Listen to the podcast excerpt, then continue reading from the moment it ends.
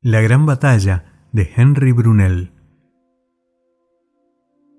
Con la frente ornada de un diamante azul, Yudhishthira pasa revista a su ejército. Un ciervo sostiene sobre la cabeza del rey un parasol blanco. Hay allí siete regimientos. Cada uno de ellos incluye 100.000 infantes, 65.000 caballeros, 20.000 carros y 20.000 elefantes con caparazón de metal erizado de pinchos siete regimientos que se despliegan en la llanura.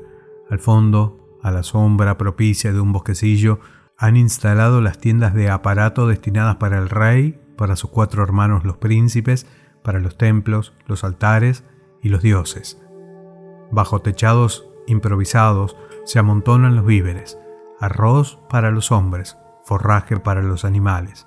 Más alejadas están las tiendas en las que se guardan las armaduras, las corazas, las cotas de malla, miles de flechas cuyas oleadas oscurecerán el cielo, los arcos y los carcaj. Cerca se han instalado unos hábiles obreros para ocuparse del mantenimiento de ese arsenal. Diseminados entre las tropas, los médicos están listos para curar, vendar, coser las heridas, cortar los miembros despedazados. Al otro lado de un foso profundo, el ejército enemigo, el sol del amanecer hace brillar las armaduras, las lanzas y hachas de guerra.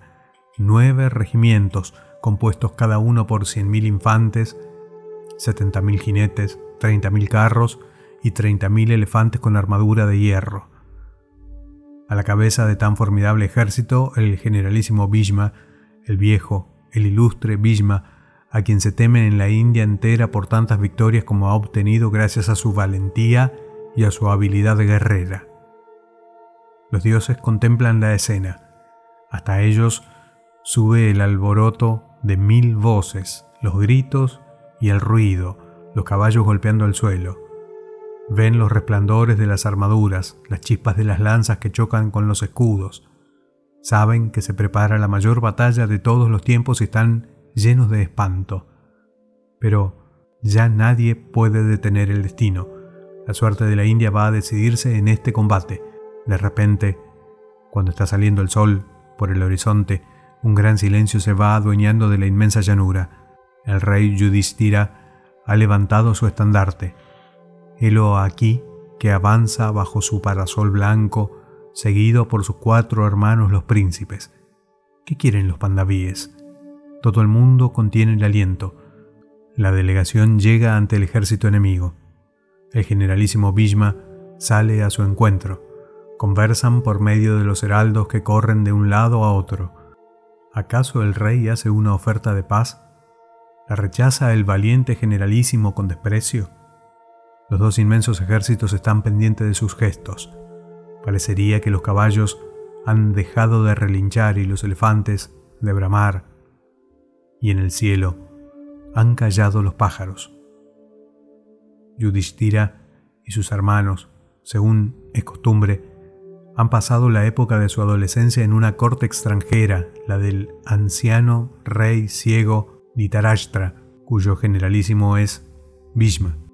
¿Cómo olvidar aquellos años de aprendizaje y a los maestros tan queridos? Oh generalísimo, dice el joven rey, antes que comience el combate queremos presentar nuestros respetos a aquellos que velaron por nuestra infancia y nos mostraron el camino del Diana. Si vuestras intenciones son puras, dejad en el suelo las armas, dejad ahí a vuestros guerreros y venid solos a pie hasta las tiendas de vuestros antiguos preceptores. No escuches, oh rey, esa proposición insultante, se indigna el príncipe más joven. Vamos a la lucha. Rey, hermano mío, dice a su vez el príncipe de más edad, no podemos ponernos de este modo a merced de ellos. La batalla la perderíamos antes de empezar. Pero el rey Yadishthira se ha inclinado ante Bhishma. Sea como tú has dicho, acepta el rey, confiamos en tu honor de soldado. Los cinco pandavíes han entrado en la tienda de los hombres sabios que les han enseñado todo lo que saben de los dioses y de los hombres. Con las manos juntas ante el rostro se han inclinado, están en medio del ejército enemigo, sin guardia, sin siervos, sin lanzas ni escudos. Rey Yudhishthira, dice el más anciano de los preceptores señalando amigablemente a su antiguo alumno, saludamos tu proceder y el de tus hermanos. Conocíamos la nobleza de vuestros corazones, la delicadeza de vuestra actitud nos conmueve. Las enseñanzas que os dimos no fueron en vano. Los cinco hermanos permanecen callados. Tienen los ojos empañados ante el recuerdo de su infancia y el afecto que profesaron a aquellos respetables hombres. Enseguida va a comenzar la batalla, dice el más anciano de sus maestros, y lucharemos con todas nuestras fuerzas contra vosotros y vosotros os comportaréis del mismo modo, pero sabed que no cesaremos de teneros en alta estima ni de quereros.